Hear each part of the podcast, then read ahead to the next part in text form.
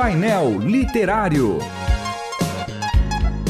Livros e autores que valem a pena ler. Painel Literário.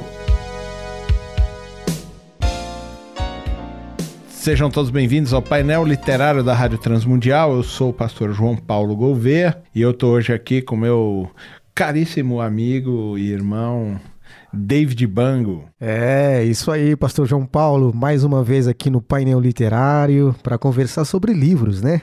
mas, mas, hoje, antes da gente falar quem é o nosso convidado e o uhum. livro que a gente vai abordar, eu queria que você falasse dessa sua nova empreitada, né? Olha Agora só. o irmão tem uma editora, é isso? É uma aventura, uma aventura nova, uh, sempre com a produção literária. Agora quis me aventurar um pouquinho fazendo uh, coisas que a gente tem muita paixão para fazer. E que editora é essa? Como é que a gente acha os livros dessa editora? Editora Tove, uh, pode achar uh, nas redes sociais, já tem o Instagram, Facebook, estamos na Amazon, uh, estamos no Mercado Livre, estamos aí, dá para achar os livros nossos e tem bastante novidade também chegando no mercado aí. Muito bem, o livro de hoje é a Ovelha, o Pastor e o Lobo, né? Lições práticas para as crises de hoje. Exato. É o primeiro livro da editora Tove. Exatamente, é o primeiro livro. Tivemos uma experiência incrível para trabalhar com este livro. Inclusive, o tema é bem emblemático também, bem interessante. Foi,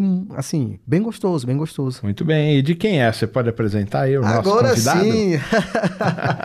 Olha só, nós vamos apresentar agora o nosso autor, Pastor Dilson Nóbrega. Pastor Dilson, bem bem-vindo aos estúdios da RTM. Muito obrigado, um prazer estar com vocês aqui e dividir esse espaço junto com vocês. Não, mas espera aí, mas é Dilson CS Nóbrega. Exatamente. CS, é quase um CS Lewis. Ah, né? muito longe. é uma sombra de CS Lewis. muito bom, muito bom. Mas ele também começou assim.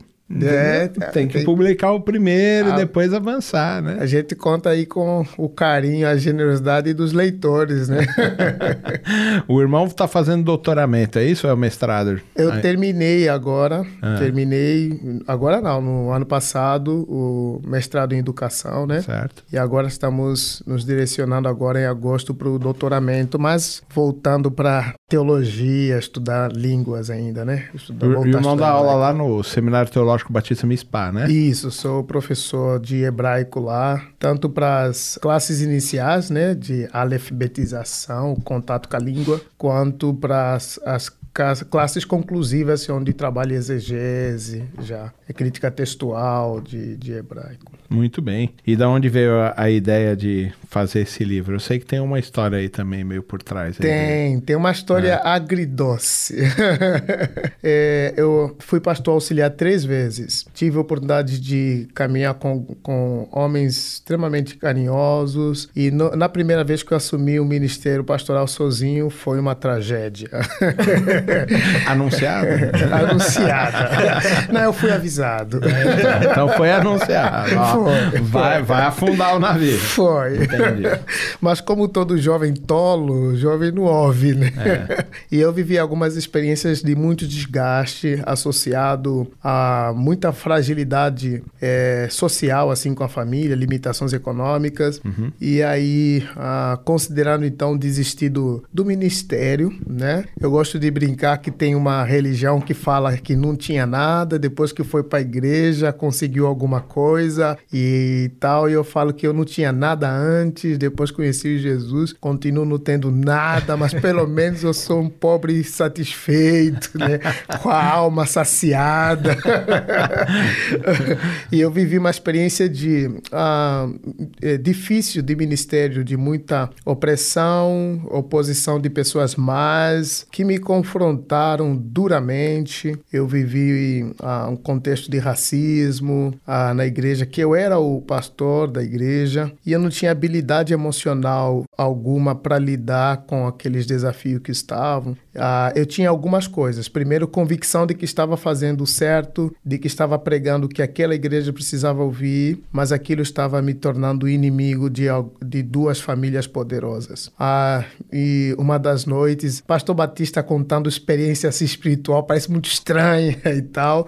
Mas uma das noites, ah, Deus me acordou para ler o Salmos 23. E eu pensei assim comigo: eu sei o Salmo 23, eu não preciso abrir a Bíblia para ler, tá na cabeça. E aí o Espírito me levou a ler o Salmo 23 no, no hebraico, estudando as palavras. Mas em mim. hebraico é de trás para frente. Né? Exatamente.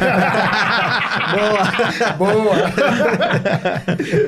Estudando, a gente prepara essas coisas, estudar vocábulo para sala de aula ou para passar para alguém, mas eu estava estudando para mim. E o que eu posso narrar daquela madrugada foi como se eh, Deus estivesse falando para mim naqueles primeiros versículos: Eu sou o seu pastor. Eu sou o pastor da sua alma. E tudo que você levanta como carências, do que, que te falta, que não tenho e que eu sou o que supre essas carências, você não está sozinho. E aí, compartilhando isso, João, com a minha, com a minha filha em casa, com minha esposa, ela falou: Que decepção, pai. Então você não é o pastor? Eu falei: Não, filho, eu não sou o pastor.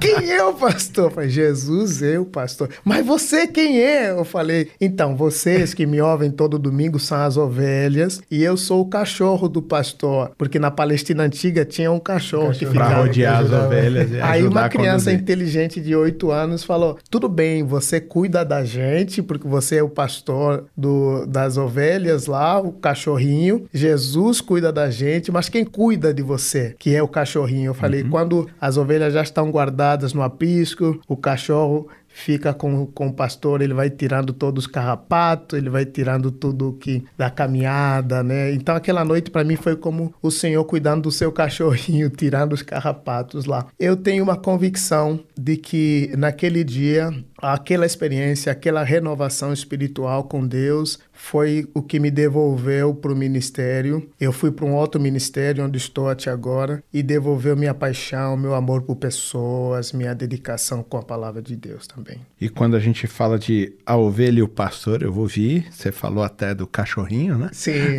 sim. e realmente a gente fica ali e depois, no final do dia, a gente quer ser cuidado pelo pastor. Mas e o lobo? Cadê? Boa! Naquele contexto. Quem é o lobo? eu, sem querer me comprometer, né? Demais. Naquele né? contexto, eu não. Uh, até parece assim, né? Que a gente mira para aqueles que se levantam, que atrapalham o avanço da, da obra de Deus, que dificultam uh, o trabalho na igreja. Mas naquele momento, Paulo tem algumas falas bem direcionadas nesse sentido. Tito, capítulo 1, versículo 9, por exemplo, ele fala para Tito silenciar aqueles que se opõem à palavra. Em Timóteo, ele fala é, que ah, não foi Demétrio, eu não lembro o nome, Alexandre Latoeiro sim, sim, me sim. causou muitos males, mas não é uhum. esse o ponto. O ponto lá eram aqueles sentimentos. Aqueles sentimentos eram o lobo que, eu, que estava. Não era o que eu ouvia, era o que eu fazia com o que eu ouvia. Era o, o impacto que isso gerava. O que eu sentia, aquilo era assim uma ameaça muito grande, né? Então o lobo naquele contexto eram a, as heresias e as más notícias que me me abatiam emocionalmente eram os meus lobos aí.